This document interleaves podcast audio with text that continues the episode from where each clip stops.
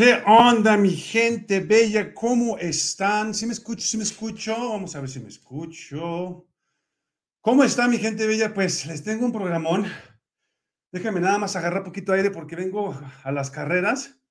Uf, pero bueno, ahí les va.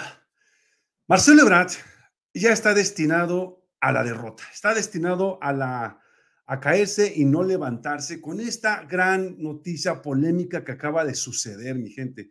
Y no nada más políticamente hablando, sino que estamos hablando de cosas gruesas que están pasando y que le están pasando a este señor de Marcelo Ebrard. Vamos a hablar hoy acerca de a quién cubrió, quién lo está apoyando a Marcelo Ebrard y qué es lo que puede pasar con este señor de Marcelo Ebrard.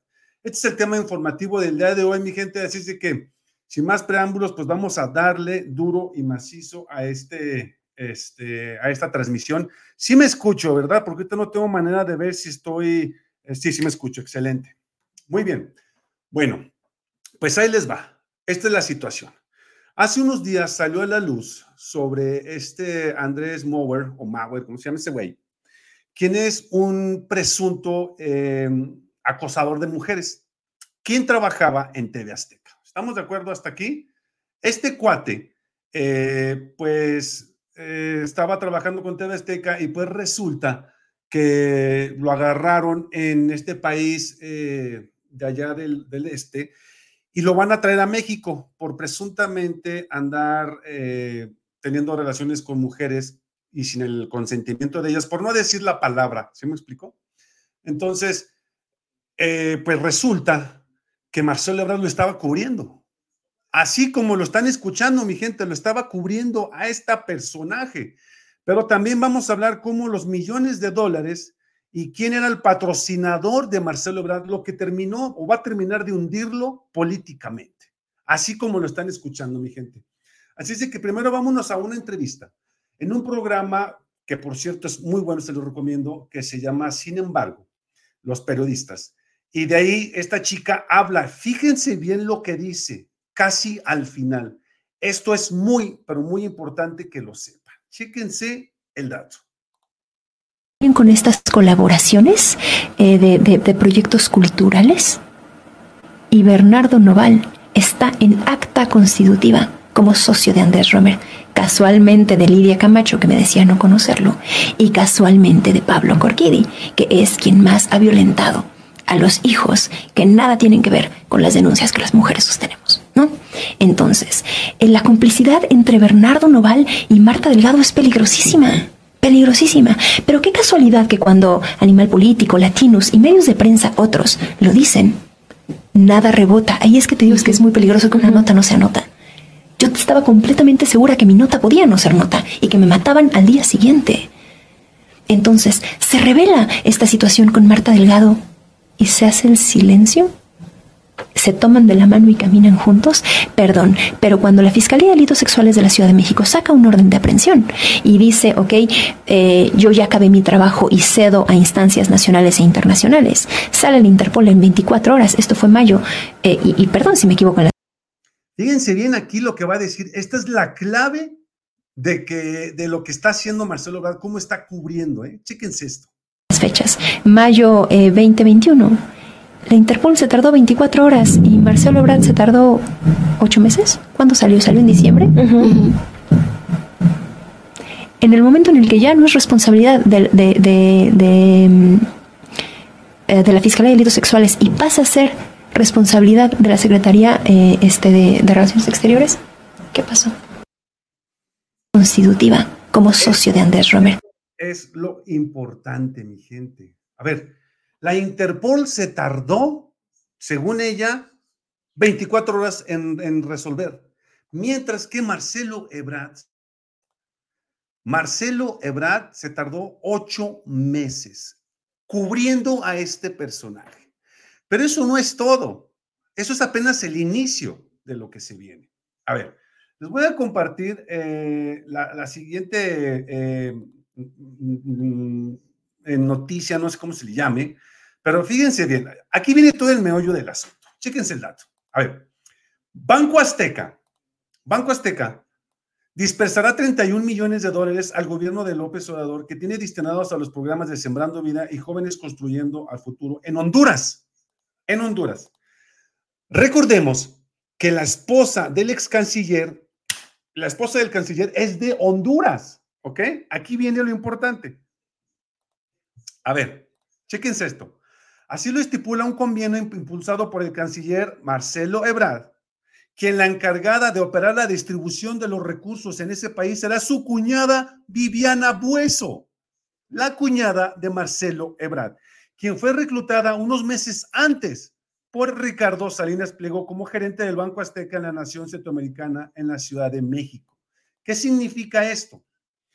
Que Marcelo Ebrard su amigocho, Ricardo Salinas Pliego, empezaron ya a mover toda la lana de Sembrando Vida en aquel país, ¿sí? Utilizando el Banco Azteca, ¿va? Entonces, recordemos, el, el, cuate este, eh, no te les digo cómo se llama, porque se me olvidó el nombre, es Andrés, es Andrés Roemer. Recordemos que Andrés Roemer era un, diplomado, un diplomático trabajador de Salinas Pliego. Y como dice la entrevista a la chica, todos ellos ya sabían lo que estaba pasando. Cuando la Secretaría de Relaciones Exteriores, en aquel entonces encargada por Marcelo Ebrard, taparon y cubrieron a ese personaje porque era amigo, amigocho de Ricardo Salinas Pliego. Pero continuemos con la información. Dice lo siguiente. El pasado 11 de, de mayo, la Secretaría de Relaciones Exteriores y el Banco de Bienestar celebraron un convenio con Banco Azteca del multimillonario Ricardo Salinas Pliego para que esta empresa distribuyera 31 millones de dólares del gobierno de López Obrador para que lo destinaran a su programa Sembrando Vidas y Jóvenes Construyendo el Futuro en Honduras. Apenas seis meses antes, Salinas había nombrado al frente del Banco de Honduras a la hondureña Viviana Bueso, quien es una mujer con magra experiencia en el sector bancario, pero controlada al más alto nivel de la llamada cuarta transformación, mi gente. ¿Sí? Entonces, el padrino principal de este Marcelo Ebrard es el señor Carlos, el señor Carlos este, Pliego. Entonces, aquí no viene, no, todavía no acaba. Después ahí mismo se tiene otra, otra entrevista donde dicen lo siguiente, chéquense el dato. Este, cuando llegó la nueva administración, yo busqué a Marta Delgado. Y ella me respondió, ahí tengo unos chats que tengo que hicimos en LinkedIn, y me dijo que sí, que lo iba a ver, que no sé qué, me puso en contacto con una, una, su particular, un asistente, y nada. A Juan Carlos lo congelan un rato, y luego de pronto... Juan Carlos es el esposo lo nombran director general de este de servicio exterior, que es el que se encarga de ver todos los temas administrativos con los miembros del servicio en el extranjero. O sea, la cosa se está poniendo caliente para Marcelo Ebrard. Y esto es lo que lo está empezando a tumbar, a declinar. Ya, de, plano, ya, ya va a caer políticamente por esto. Pero vean, sigamos con la nota, mi gente. Chíquense esto. Vean, fíjense bien. La cuñada de Marcelo Bracasa Ubón, el influyente titular de la Secretaría de Relaciones Exteriores, su hermana Rosalinda Buenos Fuera, está casada con el ex canciller desde el 2011 y ambos procrearon un par de mellizos en julio pasado, quien representó a México en las reuniones de las primeras damas en la cumbre C20 en la celebrada en Osaka. Pues recordemos que López Obrador no quiso asistir y envió a Marcelo Ebrard en su representación, quien según el perfil de LinkedIn Viviana Hueso fue reclutada por el Grupo Salinas en febrero del 2019, solamente tres meses después de la toma de posesión del gobierno del presidente López Obrador. O sea, desde el 19, Marcelo Ebrard ya empezó a hacer el influyentismo y meter a su hermana en, el Banco Azteca porque sabía que López Obrador iba a ayudar a los países latinoamericanos con las obras que está haciendo, que son construyendo el futuro y sembrando vida. Entonces ya sabía que iban a agarrar ese dinero para allá e iban a empezar a hacer el influyentismo. Ahora, apenas en octubre de la siguiente eh, fue elevada al cargo de gerente general del Banco Aztecas en Honduras. Y en mayo pasado la mujer viajó a la Ciudad de México y firmó dos convenios con la Cancillería y con el Banco del Bienestar en representación del Banco Azteca. El primero era un convenio de confidencialidad para reservar toda la información a la que se tiene el acceso de forma directa e indirecta.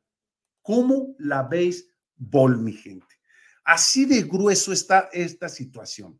Marcelo Ebrard ya sabía lo que se venía para Honduras y quiso ayudar a su, a su cuñada para que ella le habló con Salinas Pliego, güey, dámele un puesto y manejamos toda la lana mediante tu banco, donde tú vas a obtener altos beneficios, porque estamos hablando de millones de dólares. O sea, estamos hablando de justamente 31 millones, si más no me equivoco, sí, 31 millones de dólares, que en aquel entonces estaba a 20. Si lo multiplicamos, 31 por 20, estamos hablando que es 2 por 1, 2, 2 por 3, 6, 6.200 millones de pesos los que se manejaron, que no es cualquier cosa, es una la nota la que se manejaron. Y aquí eh, el problema del meollo del asunto no es tanto la lana que se manejó, eso sí va a ser de todos modos, sino que Marcelo Ebrard cubriera a la persona esta, Andrés, uh, déjame atrás, se me olvidó su nombre de ese cuate, Andrés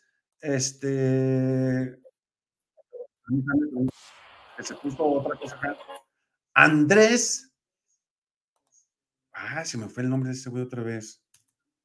Ruemer, Andrés Ruemer. Entonces, aquí la situación es esta, que este Marcelo Brad cubre a Andrés Ruemer, quien es uno de los amigos, amigos, amigocho de Salinas Pliego. Y es ahí donde la chica esta, cuando sale a dar la entrevista, lo opaca, lo denuncia, lo agarran, lo van a extraditar, que lo más seguro es que va a quedar libre gracias a la Suprema Corte de la Justicia y sus secuaces, pero aquí la situación es de que Marcelo Ebrard lo cubrió. Eso, mi gente, es lo que lo va a opacar, lo va a tumbar a Marcelo Ebrard. Esa es un problema, no, no, es un, con su perdón, pero es un pedote el que se le viene a Marcelo Ebrard con esto. Porque el cubrir por beneficio o fluyentismo de su amigocho Salinas Pliego a este Andrés Ruemer, eso lo, lo, va a opacar cañón. Dice Luis María, hace rato se veía, abran los ojos con Ebrard y sus cómplices. Dice Patricia, por eso quieren sacar dinero para huir. Efectivamente, efectivamente. Mi Rodolf, claro que sí, mi Rodolf. Este, dice, propio aquí te esperamos. Perdón, y mi gente, quiero pedirse una disculpa porque iba a empezar el, envío a las once y media, lo programé a las once. Les pido una disculpa y muchas gracias a los que me esperaron, ¿eh? de verdad. Saludos desde la Marquesa todo el grupo, dice Guillermina. Ya salió el peine, se juntan las ratas, dice María del Pilar. Hola, Rodolfo, un abrazo. ¿Qué les parece? Dice, dice este, Guillermina, ¿qué les parece Ebrad Monreal y la rata sin escrúpulos del tío Richie? Estamos hablando de un problemón, mi gente. Hola, buenas tardes, gracias por compartir. Es muy bueno para dar noticias. Te envío un cordial saludo. Gracias, Rosa María Romero. Hola, Evodio, ya estoy aquí esperando el en vivo. Gracias, Lupita. Si me escucha, me dice mi estimado Eliseo Figueroa. Verdad que ya deje de mamar, que ya se saque a la de esta. Este güey tiene pensamientos del neoliberalismo, dice Alito Moreno. Así es, mi estimado Alito. Dice Eliseo, oye, vos, ¿qué pasó con ayer? No hubo ninguna notificación con tu programa. ¿Qué crees, mi estimado? El día de ayer estaba lloviendo a cántaros. Entonces, eh, no quise hacer el programa porque luego dije, si se me va la luz y ya no regresa, y mejor no quise hacerles pasar así un rato de esos y mejor me esperé hasta ahora. Pero gracias, mi estimado Eliseo. Dice, Tere, buenos días. ¿Cuánta hipocresía? Marcelo es el peor de los traidores. Ahora entiendo el por qué quiere ser candidato a la presidencia de México. Si así, como candidato, o como secretario de Relaciones Exteriores empezó a hacer sus tranzas. Ahora imagínense, como presidente, mi gente, neta, que nos salvamos de que este güey se fuera. De verdad, nos salvamos de que se fuera. Dice José García, yo de Moreno no me, no me sorprende, pero de Marcelo no le esperaba, que ya la gente se está dando cuenta de Marcelo como vicepresidente. El pueblo pone y el pueblo quita, y así va a pasar con Ebrard. Así es, y así es como trabaja, dice Tere, Tererarra. Listo, Milay. Gracias, Tere, muchas gracias. Bueno, pues ese güey debe una feriezota que anda haciendo, dando tanta feria a otros países. Dice Guillermina Elisa yo tampoco lo capté, creí que era mi internet. Guadalupe Alonso, por razón y por muchas más, jamás hubiera votado por Marcelo, dice, dice Guadalupe y dice Rufina, y Marcelo es el culpable de la línea 12. Qué poca veces nos hubiéramos dado cuenta si no es por nuestro presidente. mi estimada. Así es, efectivamente. Dice Tere Rodríguez, aparecer desvió millones de la Secretaría de Relaciones Exteriores siendo canciller. Y así debes. Lupita, muchísimas gracias, Lupita. Lupita, todo sirve. Muchísimas gracias. De verdad te lo agradezco bastante, Lupita. De verdad te lo agradezco mucho. Marcelo nunca dejó ser el partido de la oposición.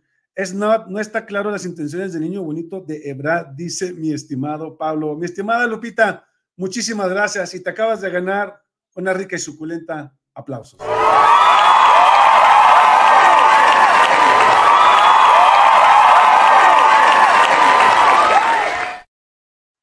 Dice Luisa Salazar, eso no tiene nombre de Cour, Acejo, Marcelo Ebrard, quieren dejarse ir y Marcelo Ebrard. No entendí, pero bueno.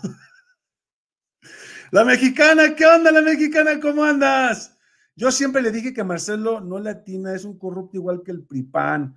Aquí dice, dice Rosa María, dice Miguel Ángel, aquí, aquí cabe, está de que una no acaba de nacer la 4T, el viejón régimen no termina de morir con tipos como Marcelo Ebrard, Germán Telles y además lacras ni un voto a los traidores. Efectivamente, mi estimado. Entonces, mi gente, pues se va a venir el problemón muy cañón, ¿eh? Se va a venir muy cañón para Marcelo Ebrard porque se está, y esto apenas inicia y se está empezando a destapar poco a poco más verdades y más verdades y Marcelo Ebrard se está hundiendo solito. Nadie lo está ayudando, solito se está hundiendo. Mi gente, ahora si me lo permiten, vamos a tener otro en vivo por ahí de las 2, 2 o 3 de la tarde y otro a las 5 porque este, para reponer el que no hicimos ayer, que de plano les, les, pido una disculpa. Entonces, ahorita voy a preparar el otro en vivo, hace como las dos, por si gustan acompañarnos, con muchísimas gracias. Si les gustó el programa, les pido que me regalen un like. Por favor, nada más regalen un like, no les cuesta nada más que picarle ahí y eso es todo. Y si aún no te has suscrito a mi canal, mi gente, los invito a que se suscriban, no se van a arrepentir. Este, y pues nos vemos más tardecita con muchísima más información porque hoy está candente. A las 2 de la tarde vamos a hablar, la verdad, me, da mucho miedo, pero tengo que hacerlo. A las dos y media vamos a hablar de la Suprema Corte de la Justicia de la Nación y vamos a hablar cosas muy, pero muy fuertes. Así es de que eh, acompáñenme, acompáñenme con este miedo. Me da miedo, pero lo tenemos que hacer, lo tenemos que hablar, mi gente bella. Yo soy Evoyo Camarena y nos vemos hoy en punto de las dos, en los dos de la tarde. Y muchísimas gracias, Lupita, muchísimas gracias por tu aportación a este canal. Yo soy Evoyo Camarena y esto fue La Verdad Duele. Nos vemos hoy en punto de las dos de la tarde, mi gente bella.